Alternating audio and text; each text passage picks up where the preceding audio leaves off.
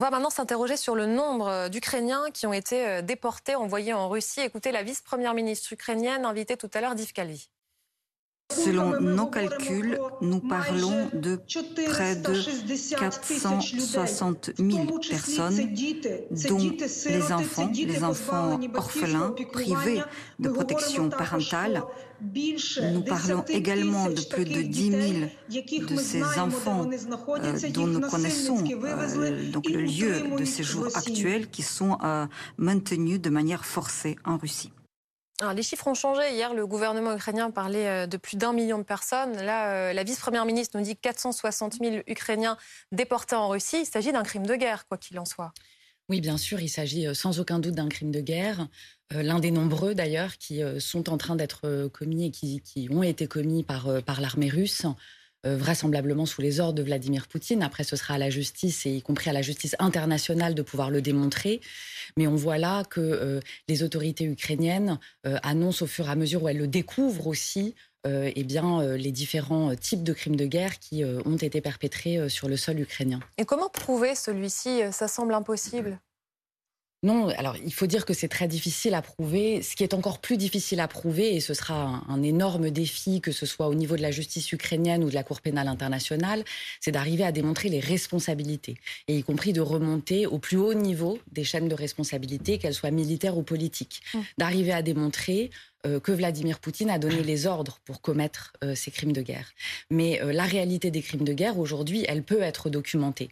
Et de, d'arriver à établir que des populations ont été transférées de force euh, donc évacuées de force euh, de villes euh, qui étaient bombardées, occupées ou sous, sous des sièges, et qu'elles ont été évacuées de force vers la Russie ou vers d'autres zones, eh bien cela constitue en soi un crime de guerre. Encore une fois, l'enjeu majeur aujourd'hui va être de démontrer les responsabilités. Mais la question est celle aussi de l'évaluation, parce que qu'il y ait crime de guerre en effet, c'est une évidence. Qu'il y ait eu des déportations, on l'a vu puisqu'on sait qu'il y a des convois qui ont été emmenés en territoire russe.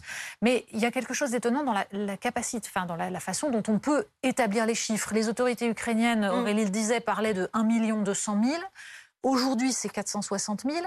Rapporté à la population ukrainienne globale, c'est absolument énorme. Mm. Comment on établit, comment même les autorités ukrainiennes aujourd'hui peuvent-elles établir ce chiffre? Est-ce que c'est un chiffre qui euh, est, on va dire, qui correspond à une réalité, mais qui sert aussi à frapper les esprits, ou est-ce qu'il y a des données précises pour l'instant? Ça, on n'en sait rien. Non, on n'en sait rien et on peut dire que ce sont sûrement des estimations, comme on a vu aussi les chiffres de l'ONU euh, euh, qui étaient des sous-estimations flagrantes du nombre de victimes, notamment décédées sous les bombardements dans un certain nombre de villes. Ce qu'il faut savoir, c'est que c'est très difficile de pouvoir documenter et établir les faits en temps réel.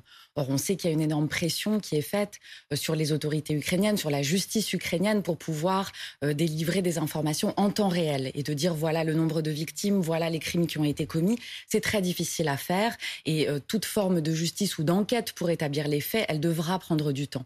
Donc là, je pense qu'on peut plutôt parler effectivement d'estimation et on voit bien dans la disparité des chiffres entre ceux communiqués hier et ceux aujourd'hui.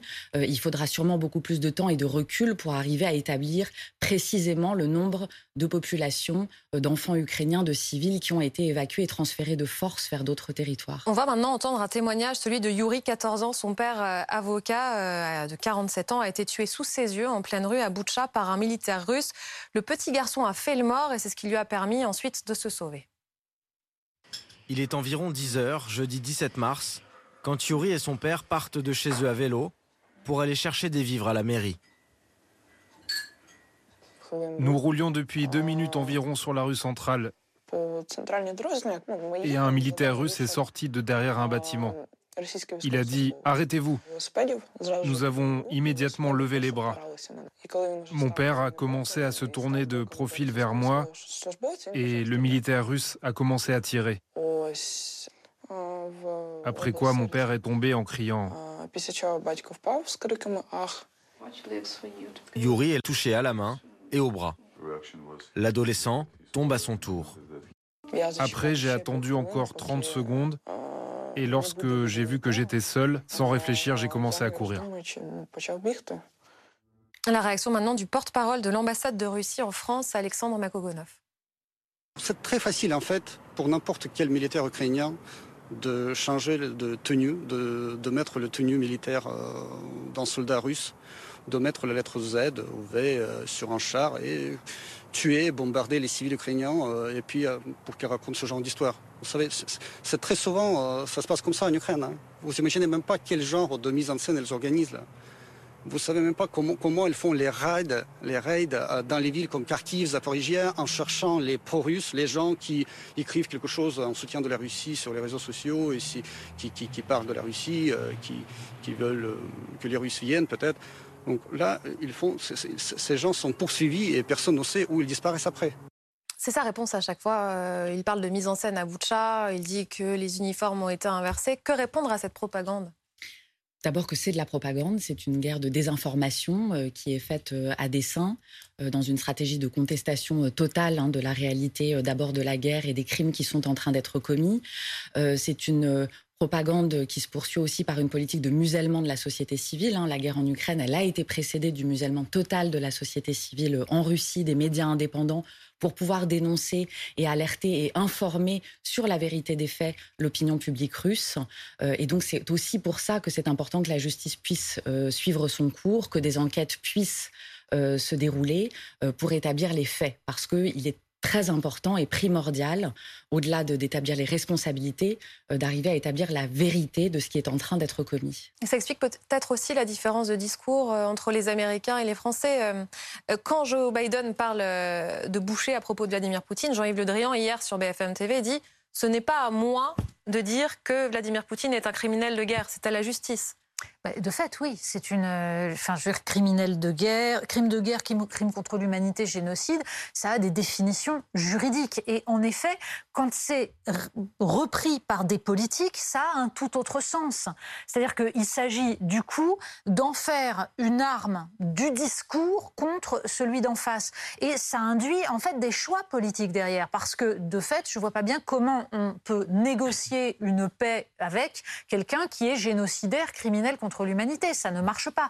Donc, c'est pour ça que la différence, ce que la, politique française essaye de maintenir actuellement, c'est-à-dire la différence entre le statut juridique, le rôle de la justice internationale qui va être d'établir en effet véritablement les responsabilités, la vérité, et le rôle des politiques qui doit être de trouver un cessez-le-feu, de mettre fin à ce massacre et d'essayer de, préserver ce qui peut l'être, ce sont deux choses différentes. C'est pour ça qu'il est nécessaire justement mm. d'analyser ces différences, mm-hmm. de voir quel est le but poursuivi par, ceux qui, par euh, les, autorités américaines quand elles emploient ce genre de vocabulaire et pourquoi les Européens, eux, se situent dans une autre façon de, s'adresser même euh, à la Et on voit très bien d'ailleurs, les, les Américains ont fait un choix.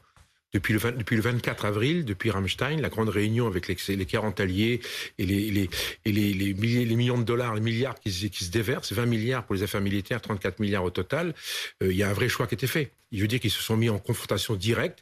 On arrête les histoires de, de, co-belligérance, etc. On se met euh, face, aux Russes et on est vraiment sur un système d'accusation euh, maximum. Dire qu'on peut pas faire plus que ce que font les Américains aujourd'hui.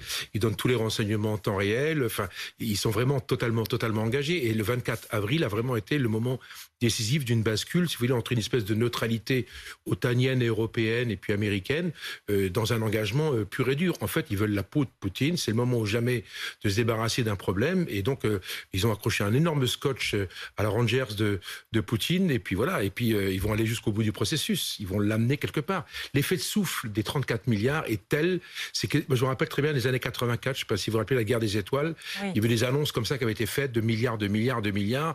Les Russes, ils à, part trinquer avec la vodka et le truc, ils ont arrêté parce qu'ils ont fait pouce. Et quelques années après, c'était fini parce qu'ils n'ont pas pu suivre. Et j'ai le sentiment que les Américains vont dans cette espèce de schéma, ils entraînent la Russie vers un chemin qui va les perdre, quoi qu'il en soit. Ils n'ont pas les moyens, bien évidemment. C'est ce qui alimente aussi euh, la propagande russe, euh, sans doute aussi ce que vous voyez à la télévision russe tous les jours. C'est un peu ça. Il faut bien comprendre que pour euh, Vladimir Poutine, pour la population russe, ce n'est plus la guerre contre l'Ukraine, c'est un peu la guerre contre l'OTAN, c'est un peu aussi le conflit de deux ordres mondiaux. C'est ça qu'il essaye de montrer. Et dans ces cas-là, bien sûr, les mots de Biden servent bien à la propagande russe. Mais je pense que aussi pour Joe Biden, c'est beaucoup plus facile de prendre cette position assez ferme par rapport à la Russie, parce que c'est comme c'est sur un autre continent. Il y a beaucoup moins de liens économiques également entre la Russie et les États-Unis à ce moment-là qu'on parle que entre la France et l'Europe et la Russie. Il faut bien le rappeler qu'aujourd'hui, euh, l'Ukraine a, euh, il est 30% de gaz euh, qui allait depuis la Russie vers l'Europe. Il ne passe plus pour l'Ukraine, donc il s'était coupé à 30% et ça va déjà avoir un impact dur sur l'économie, ça c'est évident. Et puis pour l'instant, on a bien vu que ici les sanctions, donc selon des informations diverses, encore un paquet de sanctions ne va pas inclure des mesures fortes sur la l'importation du pétrole russe. Donc pour l'instant, si économiquement la France et l'Europe n'est pas prête à utiliser ces mots-là, à utiliser des mots génocide, euh, moi je pense que c'est aux États-Unis de prendre une position beaucoup plus forte. On s'interroge, est-ce que la paix est possible avec Vladimir Poutine au pouvoir et est-ce qu'il sera jugé un jour? Désolé, on vous pose à chaque fois euh, la question, mais euh, je pense que l'éclairage est encore nécessaire aujourd'hui. En tout cas, il faut l'espérer. Il faut souligner qu'il y a une mobilisation sans précédent. Ça ne s'est jamais vu en faveur de, la justice euh, et de la place que la justice doit avoir en réponse à cette guerre. Alors c'est vrai, il y a une forme d'instrumentalisation aussi de cette question de la justice. C'est évident, une instrumentalisation politique qui est faite euh, à travers le fait d'agiter ces termes de génocide, etc. Euh, mais il faut aussi voir que la, la place de la justice a été rappelée dès le début de la guerre. Et donc, ce qu'il faut espérer, c'est qu'elle sera soutenue à long terme. Parce que s'il n'y a pas de volonté politique à l'échelle internationale, il n'y aura jamais de jugement de Vladimir Poutine. Euh, ce qu'il faut espérer, c'est que la Cour pénale internationale aura les moyens d'opérer. C'est quand même la seule cour qui peut exercer des poursuites contre Vladimir Poutine. Hein, qui est un chef d'État en exercice. Euh, donc il faut espérer, mais aussi avoir bien conscience que ce sera dans un temps long que cette justice, elle pourra s'exercer. Donc il faut voir aussi ce qui est l'intérêt immédiat politique de soutenir cet effort de justice et est-ce qu'il ne va pas rentrer à un moment donné en contradiction avec un intérêt politique de long terme où on commencera à parler, ça a été le cas pour la Syrie et dans tant d'autres exemples, de réconciliation et de paix qui s'opposeraient à la justice? C'est ça le risque aujourd'hui. Bah, sachant que la justice, en général, ça se fait uniquement justement contre les gens qui ne sont plus chefs d'État. C'est-à-dire que la justice internationale, elle ne marche que une fois que certains ont perdu et que donc on peut les juger. Et la question est de savoir comment est-ce que on va en arriver là ou pas et euh, le risque qu'il y a à rechercher ce but-là, c'est-à-dire de, comme vous le disiez tout à l'heure, de faire chuter euh, Vladimir Poutine. Et puis, il y a une deuxième question qui est importante, qui est la question, j'allais dire, de l'évaluation aussi du, du nombre de victimes, ça va être très long, ça va être très dur. Est-ce que ce nombre permet de qualifier crime contre l'humanité, génocide? Je dis ça parce que je pense, par exemple, on évalue les, morts en Irak après l'intervention américaine en 2003 à 230 000. Hmm. en Ukraine, pour l'instant, heureusement, on n'en est pas là. Pour autant, l'intention de massacre est là, on la voit.